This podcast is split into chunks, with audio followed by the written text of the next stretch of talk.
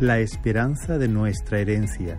Mensaje de la palabra de Dios por el pastor Julián Esquinas en la Iglesia Evangélica Bautista de Córdoba, España, 29 de mayo de 2022.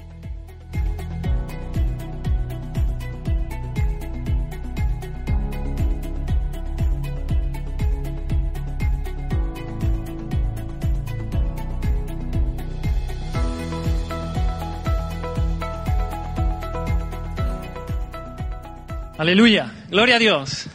Qué bendición poder estar un domingo más aquí, ¿verdad? Entre el pueblo del Señor, adorándole, escuchando ahora su palabra. Vamos a abrir la, escritura en la primera carta del apóstol Pedro, capítulo 1, y vamos a, a estar viendo ahí los primeros versículos. Pero, pero antes quería nuevamente hacer una oración nuestro Padre, a nuestro Señor y, poner este tiempo en sus manos y nuestras vidas también. Una vez más, gracias Señor por tu presencia en medio nuestra, en medio de tu pueblo. Gracias por tu Espíritu Santo que mora en nosotros. Gracias por Jesucristo, nuestro Salvador, nuestro Redentor. Gracias, Padre. Queremos sentarnos a tu mesa una vez más y que tú nos sacies con tu palabra, que alimente nuestra alma, que nos llene de vigor, de fortaleza para vivir en medio de este, este mundo roto, un mundo caído, Señor. Oh Señor, glorifícate mientras, mientras yo proclamo tu palabra, Señor, mientras enseño que tú, que tú te exhibas, que tú te glorifiques, Señor. No quiero robarte la gloria, Señor, que tú seas visto, grande, poderoso, glorioso, y, todos te adoren, todos te adoremos, Señor. Caigamos rendidos a tus pies, Señor. En el nombre de Jesús te lo pido.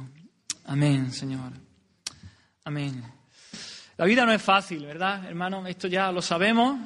Vivimos porque vivimos en medio de un mundo caído, un mundo roto, un mundo en el que el príncipe de este mundo, el diablo, gobierna, un mundo lleno de, de pecado, y la vida no es fácil. Está llena de problemas, de enfermedades, de lucha, de persecución, de ansiedades, preocupaciones, un sinfín de cosas. Nuestro Señor ya nos lo dijo. En el mundo tendréis aflicción, sin duda. Y, el apóstol Pedro escribe su carta, estamos en primera de Pedro, escribe su carta a hermanos nuestros creyentes que están sufriendo, Específicamente están sufriendo persecución a causa de su fe.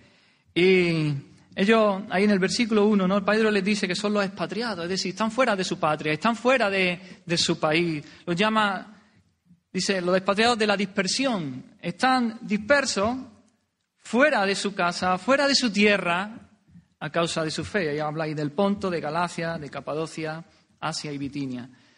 El sufrimiento es el tema. El sufrimiento a causa de, nuestra fe es el tema de, primera de Pedro. Y durante toda la carta Pedro les dice, mira, esto es lo que, lo que podéis esperar. Soy extranjero, soy peregrino en medio de este mundo.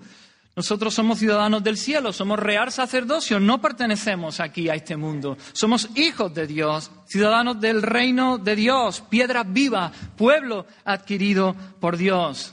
Por lo tanto, el mundo no nos tolera, no nos aguanta, hay hostilidad hacia nosotros, hay un enfrentamiento. Pero Pedro los anima una y otra vez, no temer sus amenazas, no seáis intimidados a causa de todos estos problemas, de todas estas luchas y estas dificultades. No temáis cuando sufráis. Y él le da, y él empieza a hablarle, ¿no? De, les dice quiénes son ellos en Cristo. Y les dice quién es Dios, que es el que está con ellos. Y como, como Emanuel nos decía al principio, ¿no? debemos predicar a, nuestra alma y ver todos los beneficios, quién es Dios, lo que Él ha hecho por nosotros para, para adorarle. Y, y, voy a seguir la misma línea. Pedro hace eso. Pedro les recuerda quién es Dios, lo que Dios ha hecho por ellos, para que eso no solamente los, los lleve a alabar a Dios, a glorificarle, sino que los fortalezca, les dé el vigor, la fuerza, el poder para atravesar este valle de sombra de muerte, para caminar en este peregrinaje que, en el que estamos hasta que lleguemos a casa hasta que lleguemos con nuestro Señor. Y ya ahí en el versículo 2 le dice, pero no voy a entrar, voy a empezar en el versículo 3. Ahí le dice que son elegidos por el Padre, que son santificados por el Espíritu, que han sido rociados con la sangre de Jesucristo, han sido perdonados todos sus pecados. Todo eso son razones ya. Pero quisiera empezar en el versículo 3, del versículo 3 al versículo 5, ese va a ser nuestro texto en esta mañana. Y vamos a, a leerlo. Dice así, Bendito el Dios y Padre de nuestro Señor Jesucristo, que según su grande misericordia nos hizo renacer para una esperanza viva por la resurrección de Jesucristo de los muertos, para una herencia incorruptible, incontaminada e inmarcesible, reservada en los cielos para vosotros, que sois guardados por el poder de Dios mediante la fe, para alcanzar la salvación que está preparada para ser manifestada en el tiempo postrero. Amén. Así que Pedro quiere enfocarlos en Dios. Pedro quiere que su mirada se centre en Dios y no tanto en, las circunstancias. Que no se fijen en todos los problemas, en todo lo que hay a su alrededor, sino que miren a Dios sentado en su trono, al que está al mando de todo. Y que esto los lleve a elevar sus corazones en alabanza al Señor, sin importar lo que suceda a su alrededor, que ellos puedan, al pensar en Dios, al pensar en lo que Dios ha hecho por, por ellos, puedan adorar a nuestro Dios. Y les habla, Pedro en estos versículos le está hablando de, la herencia, de la herencia que nosotros tenemos. ¿Qué es esa, esa herencia? ¿Cuál es esa herencia? Y, podemos decir muchas cosas de, la herencia, ¿no? El cielo, podemos decir que esa, esa ausencia de, ya de pecado, de la presencia del pecado, los nuevos cuerpos que recibiremos glorificados. Dios mismo es nuestra herencia, que estaremos con Él. Pero aquí, eh, según el contexto de estos versículos, al final del versículo 5 se nos describe esa herencia como la salvación que está preparada para ser manifestada en el tiempo postrero. Esa salvación que está preparada para manifestarse en el tiempo postrero. Esa es nuestra herencia. Nuestra herencia es la plenitud de la salvación eterna. La salvación ya en su forma total, en su forma consumada. Esa es la herencia segura que tenemos como creyentes, hermano. La salvación plena, final, total, eterna, cuando estemos en la presencia ya inmediata de nuestro Señor. Salvación de la maldición de la ley. Salvación del poder del pecado, de la presencia del pecado, salvación de toda corrupción, de toda mancha, de toda iniquidad, de toda tentación, de toda tristeza, de todo dolor, de toda muerte, de, de todo castigo. Ya no habrá castigo, no habrá juicio, toda herida, salvación eterna completa, salvación del cuerpo y del alma, una salvación completa y total. Y, normalmente hablamos de la salvación siempre, normalmente lo hacemos en pasado, ¿verdad? Yo fui salvo, el Señor me salvó y esto es verdad. Cuando creímos en Cristo, pusimos nuestra, nos arrepentimos de nuestro pecado, pusimos nuestra confianza en Él, nuestros pecados fueron perdonados, Él nos declaró justo y nos dio vida eterna y esto ya ocurrió en el pasado. Pero también podemos hablar de la salvación en el presente, porque no somos lo que un día seremos. No somos todavía perfectos, no hemos sido santificados completamente. Estamos en ese proceso en el que el Señor nos va santificando, nos va moldeando y en ese sentido estamos siendo salvos en el presente. Y hablamos también de una salvación futura refiriéndonos a esto, ¿no? Cuando el Señor venga, estemos con Él y ya ahí nuestra salvación se habrá completado, se habrá consumado. ¿Cuándo ocurrirá esto? Nos dice ahí en el versículo 5, en el tiempo postrero, dice, en el último tiempo, cuando nuestro Señor regrese. Pedro le está diciendo a nuestro hermano, mirad al futuro, mirad al momento cuando Cristo regrese, a ese tiempo postrero, ese tiempo cuando estaremos ya en la presencia de Dios. Poned la mirada en esa, en la plenitud de la salvación final que ocurrirá. Levantad vuestra mirada, en medio de, todos los problemas, en medio de la persecución, de la enfermedad, de cualquier tribulación que puedas estar experimentando. experimentando. Ahora, ¿cuál fue el motivo por el cual Dios nos salvó? ¿Por qué el Señor nos dio esa herencia? Y dice ahí, el versículo 3, que fue por su misericordia. Por su misericordia. Nuestro Señor, es nuestro Dios es un Dios misericordioso. Una de sus perfecciones, de sus atributos, está la misericordia. ¿Y qué es la misericordia, hermano? La misericordia pone el, el énfasis, el punto en la condición en la que estábamos, en la condición de miseria. Éramos unos miserables. Estábamos en el pozo, como también escuchamos esta mañana, en nuestro pecado, perdidos, alejados totalmente de Dios, miserables, en miseria. Y el Señor nos miró en nuestra miseria y tuvo misericordia de nosotros y nos salvó. El ciego Bartimeo, ¿recordáis? Estaba allí a un lado del camino. Su condición era esa, miserable, en total miseria, solamente allí puesto a un lado del camino, esperando la limosna, esperando la limosna de la gente. ¿Y qué pasa? Él escucha que Jesús está pasando y ¿qué es lo que clama? Jesús, hijo de David, ten misericordia de mí. No podía eh, exclamar otra cosa y, nosotros no podíamos exclamar otra cosa tampoco. Estábamos en nuestra miseria. Necesitábamos que misericordia, necesitábamos que Dios viniera y mostrara compasión con nuestras vidas. Estábamos en una condición desesperada, en nuestro pecado, perdidos, muertos, alejados de Dios. Y, y, las buenas noticias del Evangelio son esas, que Dios vino, nos vio en nuestra miseria y tuvo misericordia de nosotros y nos salvó, nos miró y nos salvó y perdonó todos nuestros pecados.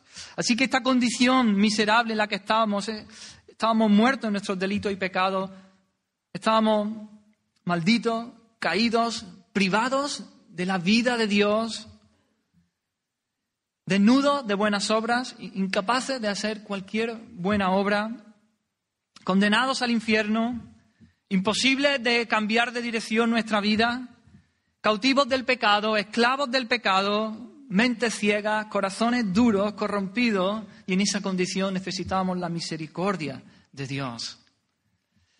Y a veces podemos confundir la, misericordia y la gracia. Eh, son términos parecidos, pero no son iguales. La misericordia de Dios hace que Dios no nos castigue como merecen nuestros pecados. Sería quizá el aspecto negativo. Y la gracia de Dios es que Dios nos bendice el aspecto positivo, a pesar de que no lo merecemos.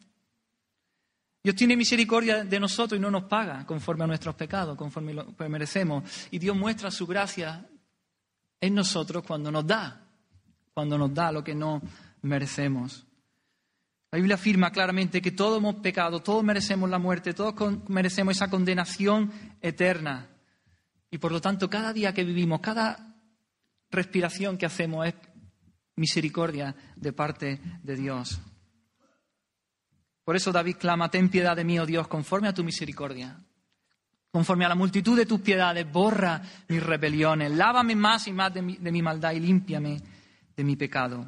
No merecemos nada de Dios, Dios no nos debe nada. Si, si Dios nos da algo, es por su gracia, es por ese favor inmerecido.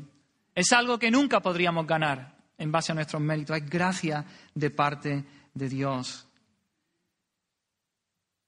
Así que la misericordia y la gracia las vemos perfectamente ilustradas en la salvación que Dios viene a ofrecernos, a la salvación que hay en Cristo. Merecemos el juicio, pero en Cristo recibimos misericordia de parte de Dios y somos librados de ese juicio. En lugar de juicio que recibimos, la gracia de la salvación, el perdón de pecados. Recibimos una vida abundante, recibimos vida eterna, vida eterna. Y, la misericordia está en el, ser de Dios, una de sus perfecciones, como, como digo. Nuestro Señor es muy misericordioso y, y piadoso. Más grande que los cielos es su misericordia. Nuestro Señor se deleita en misericordia. Hay muchos textos que podríamos hablar de la misericordia del Señor.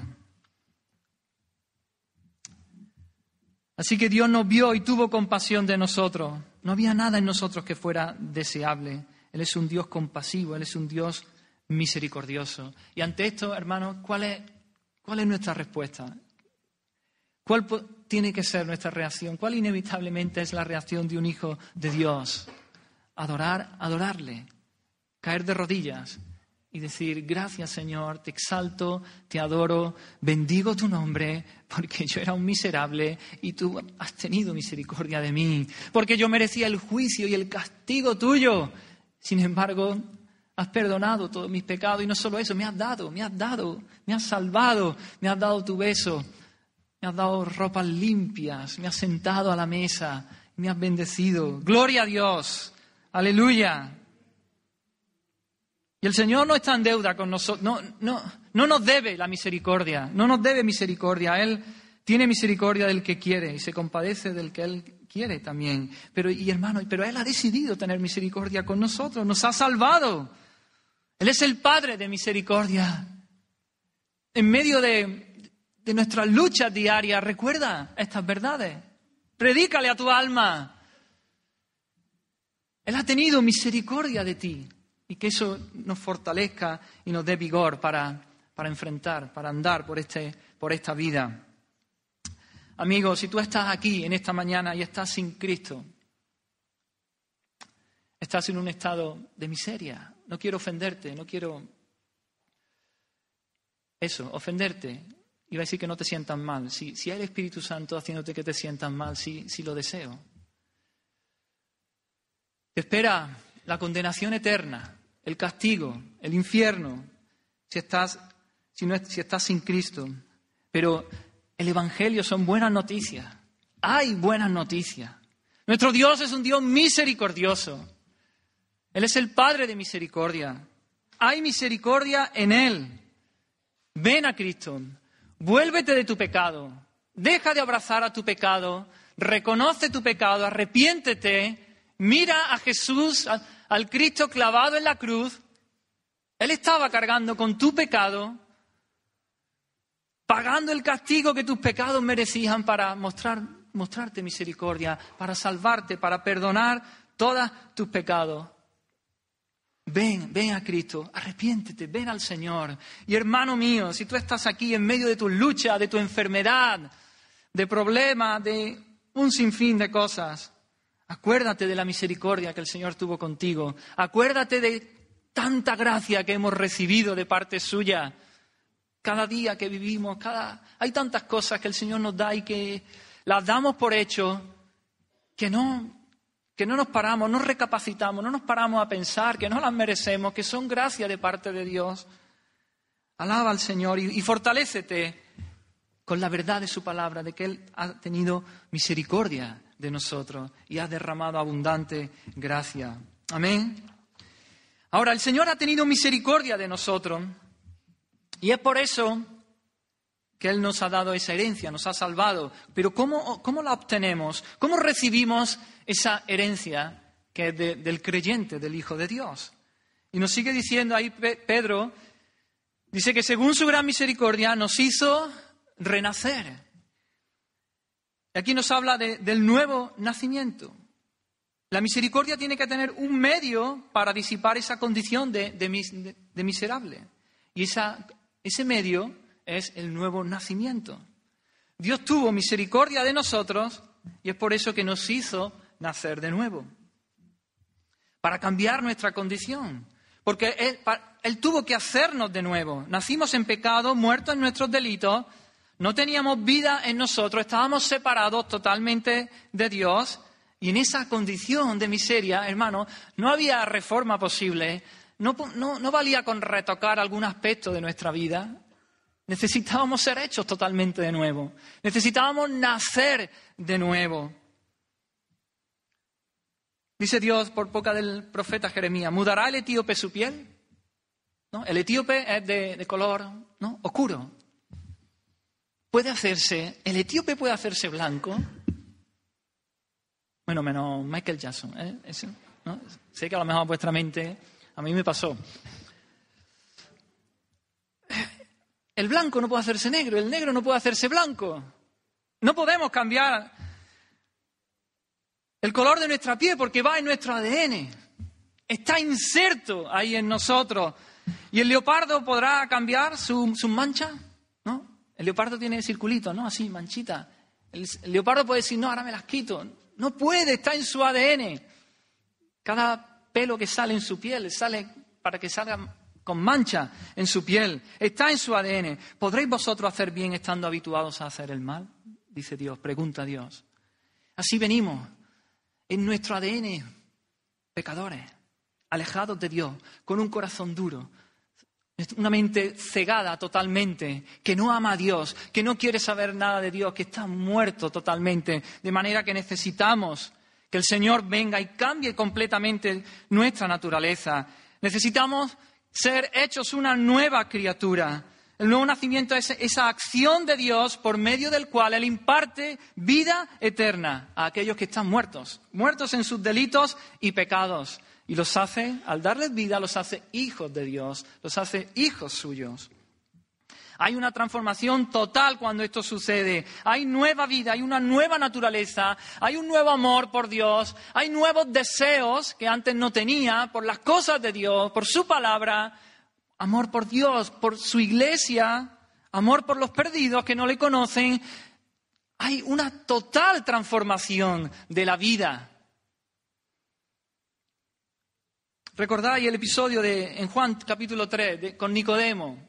¿no? Nicodemo, ese principal, ese fariseo principal que conocía mucho la ley, pero con una religión externa, totalmente externa. Y él, de manera, yo creo, sincera, se acerca a Jesús. Él reconoce que Jesús tiene algo que él no tiene. Le dice, Rabí, sabemos que has venido de Dios como maestro, porque nadie puede hacer estas señales que tú haces si no está Dios con él. Supongo Nicodemo miraba a Jesús y decía, ¡buah! Es un hombre de Dios, sin duda. Y se miraba a sí mismo y decía, bueno, yo creo que soy un hombre de Dios también, pero no hay color. Él pensaría, algo me falta, algo me falta, algo me falta. Algo falla, necesito algo. Y viene de noche a Jesús, quizá para que le dé, le enseñe esa clave que le falta, o le dé eso que, que necesita. Pero Jesús le dice, después de, que Nicodemo viene, le dice esas palabras también tan conocidas, ¿no? De cierto, de cierto te digo, que el que no naciere de nuevo no puede ver el reino de Dios. Nicodemo, no es que te falta algo, no necesitas añadir algo a tu vida, no es que algo se te está escapando, alguna enseñanza, no, necesitas comenzar de nuevo. Necesitas abandonar todo tu, tu sistema de justicia, de obras. Necesitas reconocer, saber, sentirte que, eres totalmente impotente de acercarte a Dios, de salvarte por ti mismo. Por muy lejos, Nicodemo, por muy lejos que hayas llegado en tu camino del, fariseísmo, de la ley, en cumplir la ley, tienes que comenzar desde el principio. No añadas nada, tíralo todo a la basura, comienza de nuevo, deshazte de todo.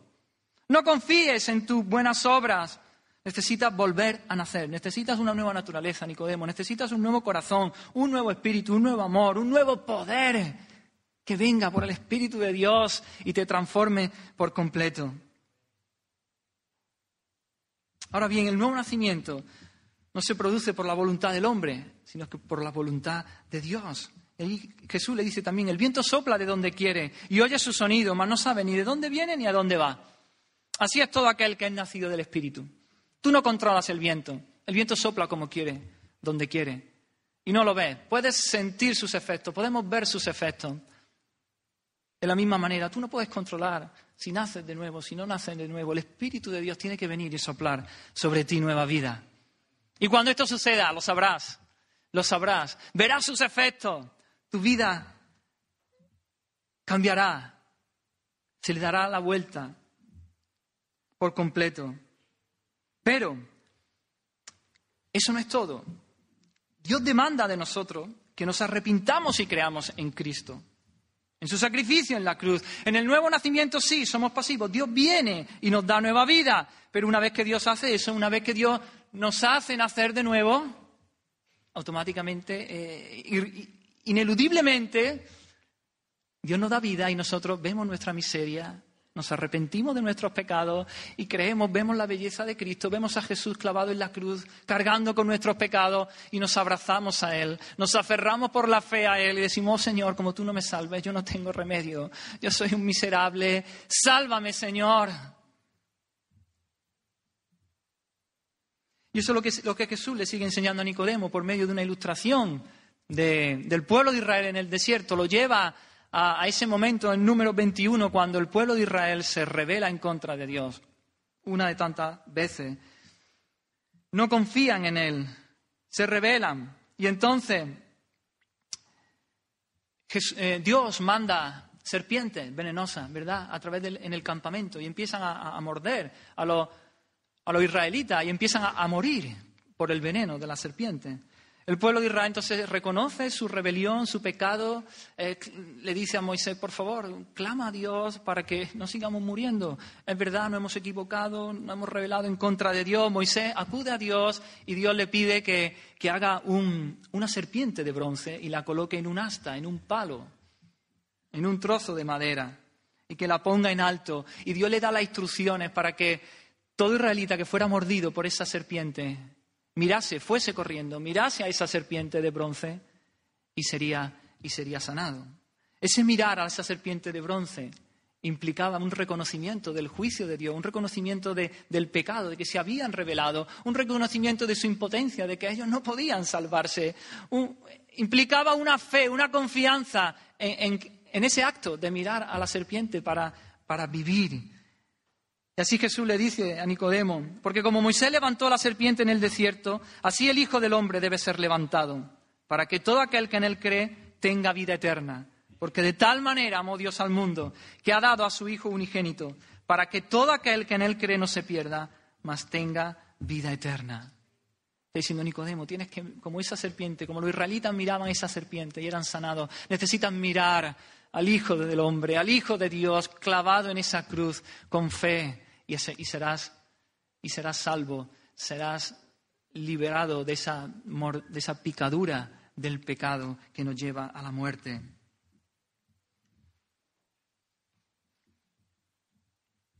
¿Y cuál es, cuál es el resultado de, la, de, de, esa regeneración, de ese nuevo nacimiento? Pues seguimos leyendo ahí en el versículo 3, dice que según su grande misericordia nos hizo renacer para, ¿para qué? Para una esperanza viva. Renacemos para una esperanza viva. ¿Qué significa esto? Es una esperanza que tiene la calidad de vida. Es una esperanza que está en, contraste completamente con la esperanza de los hombres, con la esperanza de los hombres de este mundo, que es una esperanza que está muerta o que está muriendo. Toda esperanza que tú tengas o que los hombres tengan fuera de Jesucristo es una esperanza muerta o que está muriendo. Fuera de Cristo no hay esperanza. En el mejor de los casos, todas las esperanzas y sueños de los hombres morirán cuando ellos mueran, si no mucho antes. Esa es la razón por que Pablo dice ¿no? que, si, que, si, solamente tenemos esperanza en este mundo, somos los hombres, somos los, los más dignos de conmiseración de todos los hombres, somos dignos de lástima. Porque esa esperanza morirá tarde o temprano. La muerte corta toda esperanza puesta en este mundo. Pero aquellos que se han acercado a Cristo por la fe tienen una esperanza inmortal, que no muere, tienen una esperanza viva, que nunca muere. Una esperanza que llegará a un cumplimiento total, final, glorioso, eterno. Una esperanza de cielo nuevo, de tierra nueva. Una esperanza, como ya hemos dicho antes, de, de que ya no habrá más pecado, no habrá muerte, no habrá dolor, no habrá diablo, Seremos semejantes a Él porque le veremos como Él es. Es la esperanza de gozar de Dios, de disfrutarle por la eternidad, por los siglos de los siglos. Es por eso, por esa esperanza que Pablo puede decir, para mí el vivir es Cristo. Vivir es, como también dijera en otro sitio, si como, para la gloria de Dios. Si bebo, para la gloria de Dios. Cualquier cosa que haga, el, el Hijo de Dios lo hace para Dios, para Cristo. Trabaja, duerme, come, todo.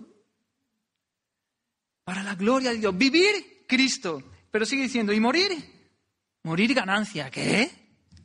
¿Ganancia morir? Morir ya perdido. Morir chimpún. Se acabó todo. No. Para el Hijo de Dios morir es ganancia, porque esa esperanza se vuelve realidad. Agarramos la esperanza. Llegamos a casa, veré a Dios, veré la gloria de Dios, veré su presencia inmediata, tendré comunión con Él, me gozaré con Él por siempre, jamás, sin límites, sin reservas, de manera completa, sin estorbos, sin interrupciones. Morir es ganancia, hermanos, porque llegamos a casa. Morir es ganancia porque vamos al cielo, porque tenemos, obtendremos esos nuevos cuerpos, esa perfección delante del Señor, esa justicia eterna, esa libertad completa de la presencia del pecado. Disfrutaremos por siempre de las delicias que hay a la diestra de Dios. Amén. ¿Y por qué podemos tener esa esperanza? ¿En base a qué? Y sigue diciendo ahí Pedro, dice, por la resurrección de Jesucristo de, de los muertos. Porque Él resucitó. Es que podemos estar seguros de esa esperanza, de que la recibiremos. El medio por el que recibimos la herencia es el nuevo nacimiento. Esto nos lleva a la conversión, al arrepentimiento y a la fe. Esto nos da una esperanza viva de que recibiremos la herencia. Y esa esperanza es segura por la resurrección de Jesucristo de los muertos. Esta es la corona de, de, la obra expiatoria de Cristo. Él se levantó de entre los muertos. En su muerte canceló todos nuestros pecados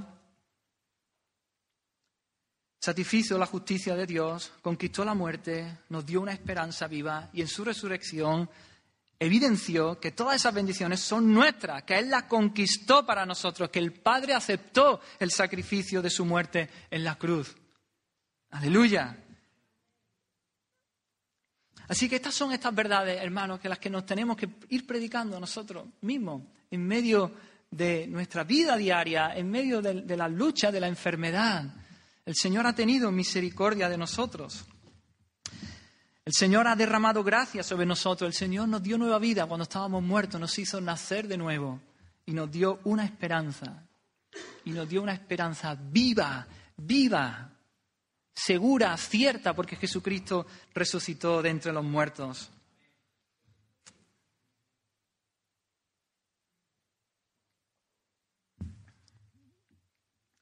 Y sigue diciendo, en el versículo 4 dice, para una herencia incorruptible, incontaminada e inmarcesible. Aquí nos dice cómo es esta herencia. Una herencia es algo que no, que no se merece, por definición, es algo que se nos da, es un regalo que pasa de padres a hijos, se recibe, no se merece, no se compra, no se...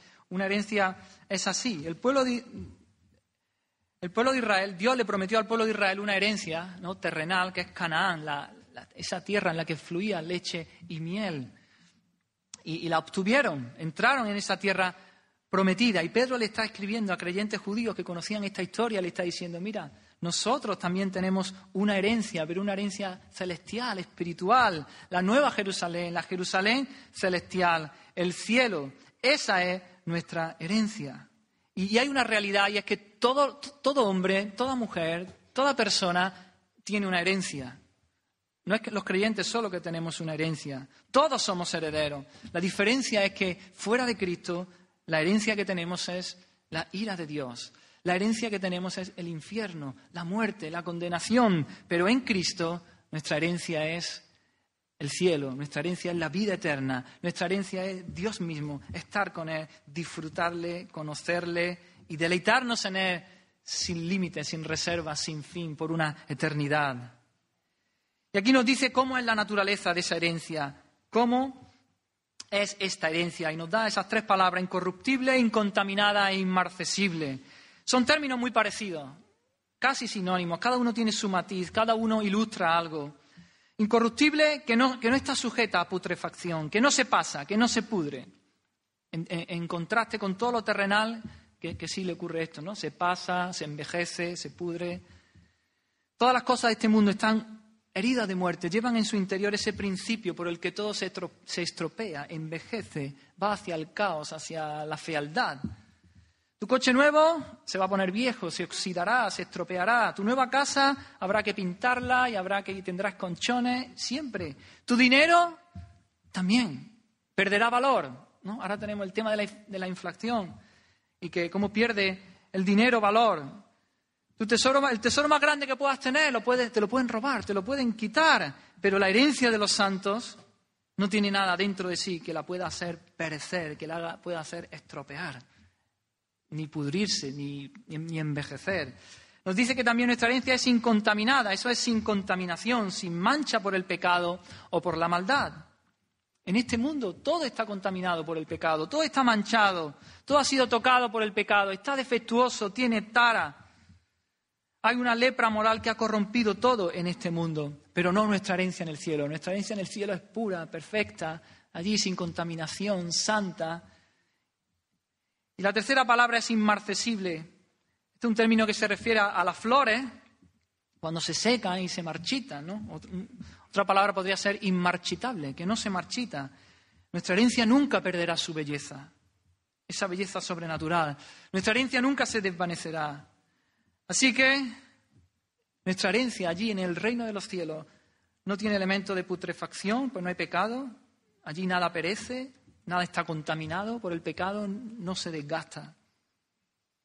Y podemos, podemos poner nuestra mirada en eso, hermano. Y una vez más, ¿no? en medio de esta vida, tenemos que recordarnos estas cosas. Mira a la herencia que tenemos, esa esperanza viva, de esa salvación final completa. Levanta tu mirada a esa herencia que tenemos en los cielos. Pablo nos llama a poner la mira en las cosas de arriba y no en las de la tierra. Jesús nos dijo que buscásemos el reino de Dios y su justicia, ¿no? en vez de afanarnos tanto con las cosas de esta vida. Ocuparnos sí, pero no preocuparnos. Buscar primeramente el reino de Dios y su justicia Juan nos, llama a no amar al mundo ni las cosas que están en el mundo, porque el mundo pasa y sus deseos, pero el que hace la voluntad de Dios, ese permanece para siempre. Pongamos nuestra mirada en las cosas celestiales, en las cosas de arriba. Enfócate, hermano, en las verdades de la Escritura. Enfócate en Dios, en su persona, en su carácter, en quién es Él. Enfócate en lo que Él ha hecho por ti, en sus beneficios. No olvides ninguno de sus beneficios. Acuérdate del perdón de pecado. Acuérdate de la misericordia que el Señor ha tenido contigo, de la gracia derramada. Acuérdate de cuando estabas muerto en tus delitos y pecados y que no había esperanza ninguna para ti. El Señor te miró, te vio y te dijo, vive. Y te dio vida. Te hizo nacer de nuevo. Y es por eso que, vinimos arrepentidos y nos abrazamos a Cristo, a la cruz. Y nos ha dado una esperanza viva, viva, no muerta, que no morirá con la muerte, que va más allá a esa herencia incontaminada, incorruptible, inmarcesible. Ahora bien, ¿cómo sabemos que no vamos a perder nuestra herencia, hermano? ¿Cómo sabemos que alguien no va a venir y no las va a quitar? ¿Cómo sabemos que no puede ser saqueada o robada esa herencia? Pues seguimos leyendo. Versículo 4 dice que es una herencia incorruptible, incontaminada, inmarcesible, pero dice reservada en los cielos para vosotros. Reservada en los cielos para vosotros. Oh, Señor, oh, hermanos, qué verdad, qué maravilla Qué verdad más maravillosa. Está reservada, esa herencia está reservada en el cielo para nosotros. La idea es que está custodiada, está bajo protección. El cielo es un lugar seguro. Allí no hay ni polilla ni orín que corrompan, allí no hay ladrones que minen y hurten. Nadie ni nada te va a quitar tu tesoro, ni Satanás, ni los demonios, ni nadie te puede quitar tu tesoro allí, tu herencia. Por la misericordia de Dios, por su gracia, Él nos salvó cuando no lo merecíamos y nos ha concedido por el nuevo nacimiento una salvación eterna, hermanos, que está reservada en el cielo y que no puede bajo ninguna condición jamás ser saqueada. Está reservada en los cielos para nosotros. Pero quizá alguien podría decir, sí, sí, yo sé que mi herencia está allí segura. Pero ¿qué pasa si bajo los problemas, si bajo la, la persecución, si, si bajo el dolor de la enfermedad, bajo las presiones, bajo las aflicciones, ¿qué pasa si, si caigo en pecado? Si pierdo la fe, ¿qué tan seguro estoy yo? Versículo 5 sigue diciendo que sois guardados por el poder de Dios. Que sois guardados por el poder de Dios mediante la fe. Hermano, no solo la herencia está protegida, sino que nosotros estamos protegidos. ¿No es esto maravilloso, hermano? ¿Por qué estoy protegido? ¿Qué es lo que me protege? ¿Qué es lo que me protege? Ahí lo dice, el poder de Dios, la omnipotencia de Dios, el poder del Todopoderoso soberano de Dios, su protección divina. ¿Hay alguien más poderoso que el Dios Todopoderoso? Es Dios quien nos ha declarado justo en base al sacrificio de Cristo. Así que Satanás no puede condenarnos. Si Dios es por nosotros, ¿quién contra nosotros? ¿Quién nos acusará? ¿Quién nos condenará? ¿Quién nos separará del amor de Cristo? Nada. El Dios infinitamente justo y santo dice que todo está bien con nosotros, que la deuda está saldada, que somos suyos, que le pertenecemos. ¿Hay una corte más elevada a la que se pueda apelar, hermano?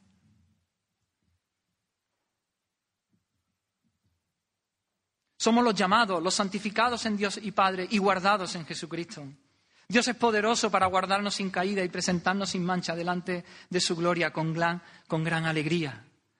Poder supremo, omnisciencia suprema, omnipotencia suprema, soberanía suprema, no solo protege la herencia, sino que protege al creyente, nos protege, nos guarda. Oh hermano, esto es para alabar al Señor, para bendecir su nombre. Pero ¿qué pasa? Puede decir otro, ¿qué pasa si le doy la espalda a Dios? si me aparto del Señor, si lo maldigo. Dice que soy protegido por el poder de Dios, pero Dios lo hace, ¿cómo? Mediante la fe. Esa es nuestra parte, hermanos. Ahora bien, aún ahí Dios, aún ahí Dios es el que está operando eso en nosotros. Nuestra fe continúa.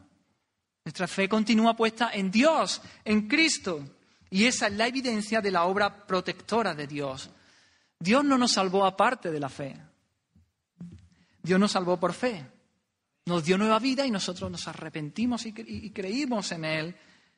Él nos hizo nacer de nuevo por su Espíritu y nosotros creímos. Y ahora Dios no, no nos va a proteger aparte de la fe.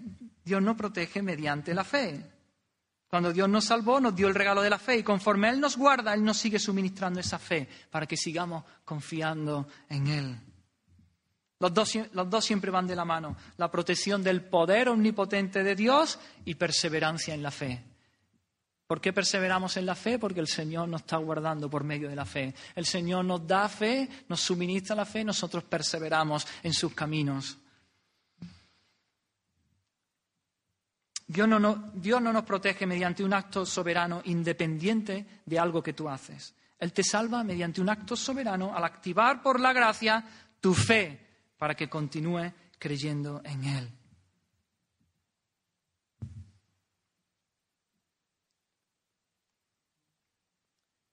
Así que recapitulando todo lo que llevamos hasta ahora, Pedro le está escribiendo a creyentes que están sufriendo creyentes que están siendo perseguidos a causa de su fe, pasándolo mal, sufriendo mucho. Y Pedro lo lleva a mirar las bendiciones que tenemos en Cristo, mirar lo que Dios ha hecho por nosotros y en nosotros, a la esperanza futura, a esa herencia que tenemos. Pedro lo lleva a mirar a, ese momento en el, en el que ellos estaban en su miseria, en su pecado, lejos de Dios, pero Dios vino y tuvo misericordia de ellos. Estaban totalmente perdidos, sin esperanza, sin poderse salvar. No valía una reforma, no valía cambiar algunas cosas, necesitaban nacer de nuevo y eso fue lo que Dios hizo, los hizo renacer. Y les dio una esperanza viva, una esperanza, una esperanza segura, porque tiene el sello de la resurrección de Jesucristo de entre los muertos. Así que esta vida, hermano, es una leve tribulación momentánea en comparación con la eternidad en comparación con la gloria venidera que en nosotros ha de manifestarse, que será eterna por los siglos de los siglos. Así que Pedro lo lleva a mirar a esa herencia, a esa herencia que no se corrompe, que no se pudre, que no envejece, que no está contaminada, esa herencia que no se marchita, que no va a perder su belleza, sino que está reservada, está segura, está guardada allí en los cielos. Nadie puede entrar y quitárnosla. Pero Pedro les dice aún más, nosotros estamos seguros, porque Dios nos guarda con su poder. Dios nos guarda con su poder. No hay nadie más poderoso que el Todopoderoso.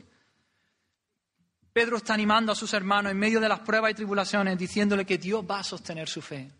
Hermano, confía en el Señor. El Señor va a sostener tu fe. Él va a hacer que tu fe no falte en medio de la persecución.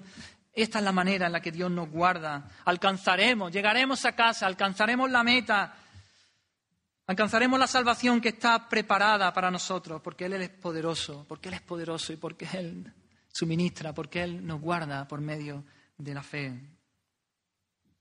Así que este, esta es la razón por la que Pedro comienza ahí en el versículo 3, lo he dejado para el final. Por eso Pedro comienza ahí irrumpiendo, estalla, explota en una alabanza a Dios, en una doxología, ¿no? Que se dice, él explota en adoración al Señor. Así comienza su carta. Bendito el Dios y Padre de nuestro Señor Jesucristo. Bendito sea, bendecido sea nuestro Dios, alabado, engrandecido, exalzado sea Él Solo Él es digno de toda bendición, de toda adoración, de toda alabanza. Porque Él ya sabe, claro, lo que les va a decir, lo que les va a contar. Pero yo le he dado la vuelta, ¿no? Hermano, ¿cómo, cómo terminamos este, e, e, esta predicación? Oh, mirando al bendito, al digno de, de, toda bendición, al digno de ser exaltado y alabado por todo lo que Él ha hecho por nosotros. Que surge y fluye de quién es Él, de su misericordia, de su amor por nosotros, de su gracia. Bendito sea Él. Él es digno, tenemos que bendecirlo, debemos bendecirlo, tenemos que bendecirlo. Pedro les dice, bendice a Dios, bendice a Dios por esa herencia eterna. El mundo quizás no nos acepte, hermano, el mundo quizás nos persiga y sea hostil. El mundo quizás no nos considere como hijos de Dios o tenga eso como nada.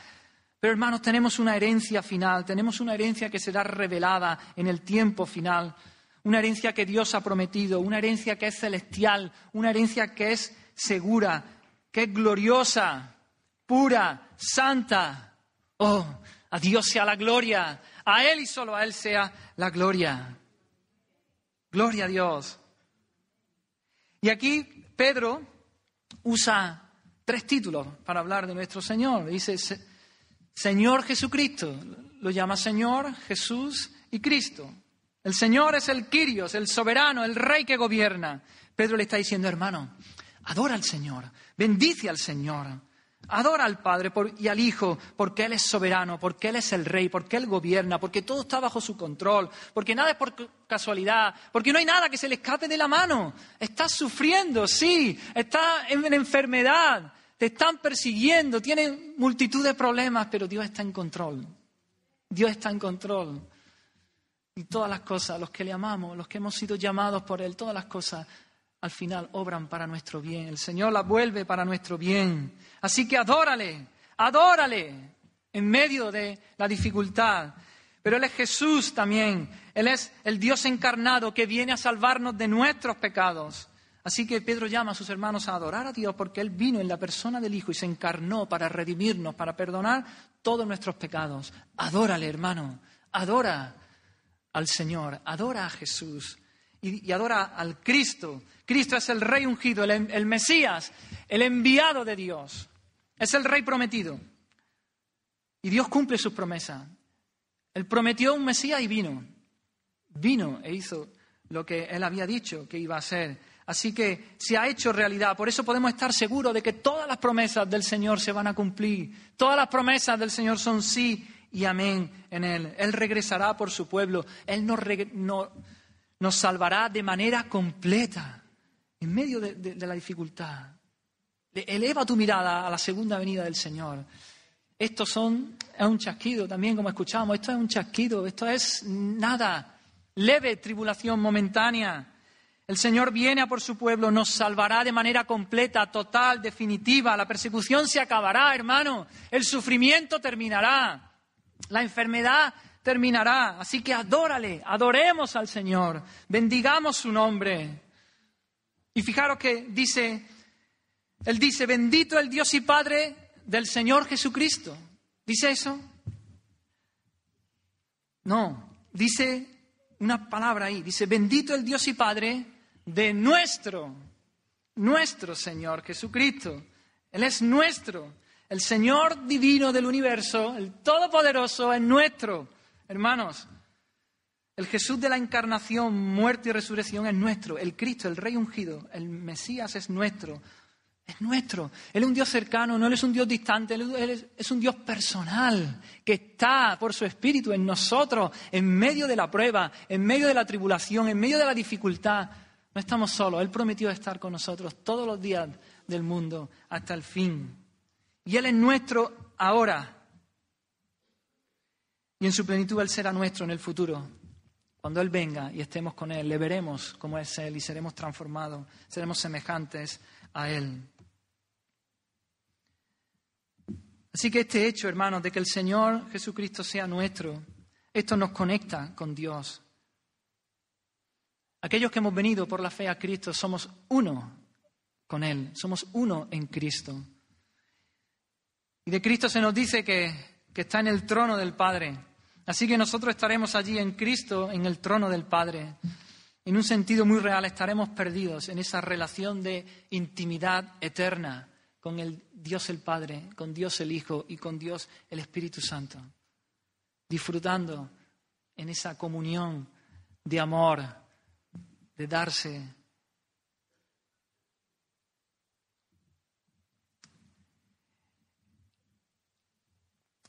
Eh, el pueblo de Israel, cuando entró a la tierra prometida, como antes hemos dicho, a cada uno su herencia era esa, la tierra de Canaán, esa herencia terrenal, ¿no? que, que, ilustra la herencia nuestra que tendremos en el cielo. Y a cada tribu se le dio un trozo de tierra, esa era su herencia. Pero hubo una tribu a la que no se le dio trozo de tierra, ¿recordáis? Eran los levitas, la tribu de Leví. Ellos no recibieron trozo de tierra. Dios dijo, ellos los he elegido yo, los he apartado para que me sirvan en el tabernáculo, para que eh, ofrezcan las ofrendas, para que hagan los sacrificios. No, y le dice algo precioso Dios. Dice, a la tribu de Leví no le dio Moisés heredad. Jehová, Dios de Israel, es la heredad de ellos. Jehová, el Dios de Israel, es su heredad. Es su heredad. El Señor mismo era su herencia, Dios mismo era su herencia. Literalmente ellos heredarían a Dios. Y Pedro aquí en, su carta nos dice que nosotros somos real sacerdocio. Somos esos levitas, esos sacerdotes que ministramos al Señor también, que le presentamos adoración, ofrenda, sacrificio, ya no de animales, sino de acciones de gracia, de un corazón rendido a Él. Nosotros somos los levitas de Dios, así que Dios es nuestra herencia. Finalmente, esa es nuestra herencia, Dios mismo Qué pensamiento tan tremendo, ¿verdad, hermano? Dios es nuestra herencia. David entendió esto perfectamente. Dijo, Jehová es la porción de mi herencia. No es un trozo de tierra. Dios, Dios mismo es mi herencia, la porción de mi herencia. Asaf también dice, fuera de ti nada deseo, Señor. Mi porción es Dios para siempre. Mi porción es Dios y además para siempre, para siempre. profeta Jeremías en las lamentaciones también dice, mi porción es Jehová, dijo mi alma, por tanto, en él esperaré. Oh, qué pensamiento tan tremendo, hermano. Cuando vayamos a estar con el Señor para heredar nuestra salvación eterna, al mismo tiempo lo heredaremos a Él. Dios vendrá y levantará su tabernáculo con nosotros. Él establecerá su residencia con nosotros. Lo heredaremos a Él tanto como Él nos heredará a nosotros. Viviremos en su casa, Él vivirá en nosotros, otra manera de decirlo, seremos de Él y Él será nuestro. Yo seré su Dios, ellos serán mi pueblo y seremos y podremos vivir en esa comunión con, nuestro, con el Dios Trino. Es por eso que comienza Pedro con esta doxología, con esta adoración, con esta alabanza, con este estallido de alabanza. Y así es como yo quisiera que termináramos en esta mañana, adorando al Señor, diciendo, bendito eres tú, Señor, bendito eres tú, Señor. En medio, Señor, eh, eh, hermano, esta vida no es fácil. Ya lo hemos dicho, hay problemas, hay enfermedades, hay dolor, contratiempo, angustia, ansiedades que podemos tener, muchas cosas. Pero miremos al Señor, vayamos a la palabra, meditemos en estas verdades que, se nos dice. miremos a la herencia, miremos a la esperanza que tenemos, miremos lo que el Señor ha hecho con nosotros, cómo ha tenido misericordia, cómo nos ha dado vida. Y ahí, llénate, llénate del Espíritu Santo, llénate del poder que viene por su Espíritu a tu vida y persevera, persiste, sigue con paciencia ahí, en los caminos del Señor, avanzando, con la mirada puesta en la segunda venida del Señor, con la mirada puesta en nuestra herencia. Amén. Vamos a orar, hermanos.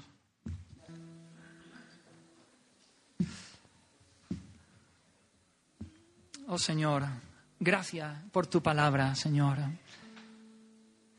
Gracias porque nos has dado tu palabra por medio del cual tú te nos revelas, te nos das a conocer, Señor porque es el alimento de nuestra alma, Señor. Gracias por la, por la esperanza que tú, que tú traes, Señor, a nuestra vida por medio de ella, por el consuelo que tú traes, por el vigor y el poder que tú traes. Oh Señor, sigue haciéndolo, Señor. Señor, lloro por, por mis hermanos, Señor, por mi vida, Señor, también. En medio de, los afanes de este mundo, en medio de, los ajetreos de, esta vida, Señor, que, que podamos meditar en tu palabra, Señor. Que podamos llenar nuestra mente con, estas verdades, Señor. Que no perdamos la perspectiva, Señor. Perdónanos por, las veces que, que perdemos la perspectiva. Que no vamos a tu palabra, que no vamos a ti, Señor. Que nos olvidamos de ti. Oh, Señor, perdónanos, Señor. Qué necios somos, Señor. Qué ilusos somos, Señor. Oh, Dios mío, fortalécenos. Espíritu Santo.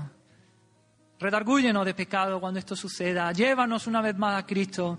Llévanos una vez más a su palabra. Abre nuestros ojos, alumbra los ojos de nuestro entendimiento para que podamos entender las riquezas que hay en ti, Señor. Que podamos entender la herencia que hay en ti, Señor.